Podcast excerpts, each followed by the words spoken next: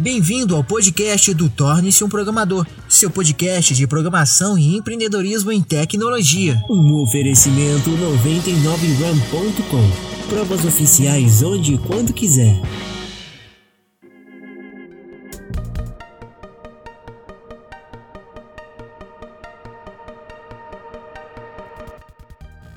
Então, nesse momento, a gente já tinha um sistema que a gente tinha pago bem caro, seis meses de desenvolvimento com a empresa, uma empresa grande no mercado. É, e aí mostrei para o Danilo e falei, Danilo, é isso que eu tenho, o que que, o que que você acha? E aí a gente começou a olhar o código, começou a olhar como isso tinha sido feito e falamos assim, vamos fazer do zero. Imagina, você, você tem um Olha produto de seis meses que gastou praticamente gastou 90% do dinheiro que a gente tinha para montar a empresa. Então, mesmo que o produto ficasse pronto ali, a gente só tinha 10% da, do nosso dinheiro para poder investir em marketing, essas coisas que custam dinheiro também. Ou E seja, aí então, é, ou seja, não existe negócio que você vai iniciar sem investir, né?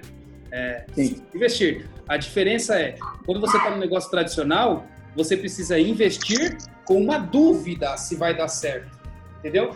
Agora, quando você entra numa franquia, um modelo não tradicional com economia compartilhada, você investe em algo que você já sabe que outras pessoas estão tendo resultado. Então, é um pouco diferente também. É, pode- Vale a pena. Isso, vale a pena ressaltar uma coisa importante, Daniel, que é o quê? Quando você me contatou, eu já estava gravando aula há muito tempo atrás. E a minha intenção era é fazer com que as pessoas aprendessem tecnologia.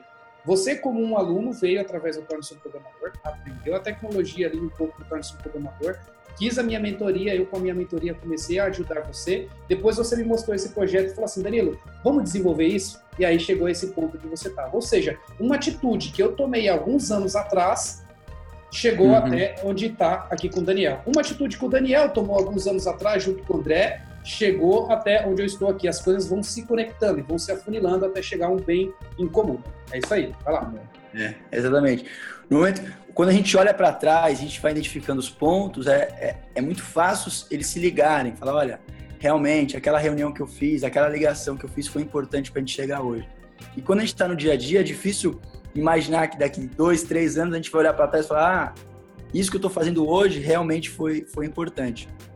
Então, sabendo que a gente tinha que refazer o programa, eu comecei com o Danilo, ainda numa parte de, de, de serviço, que a gente ainda tinha um, um- pequeno caixa.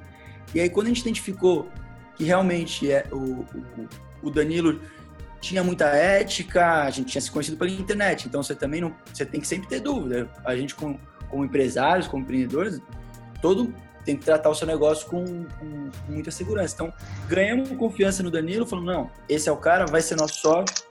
Fizemos uma proposta e, e a gente virou sócios.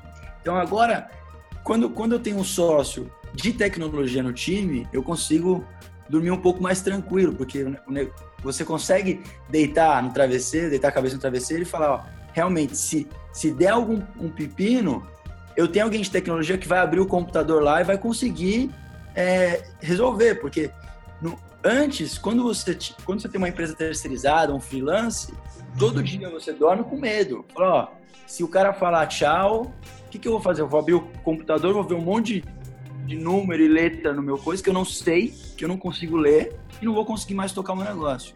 Mas quando você tem um sócio, você tem essa tranquilidade. E aí, quando você tem essa tranquilidade, você pode focar nas coisas que você é bom e que vão trazer é, frutos para o seu negócio. E aí foi nesse momento que eu consegui focar em desenvolver é, o produto mesmo. Então, pegar os feedbacks do André, que estava conversando todo dia com os clientes, e a gente começar a realmente levar o produto para um outro nível.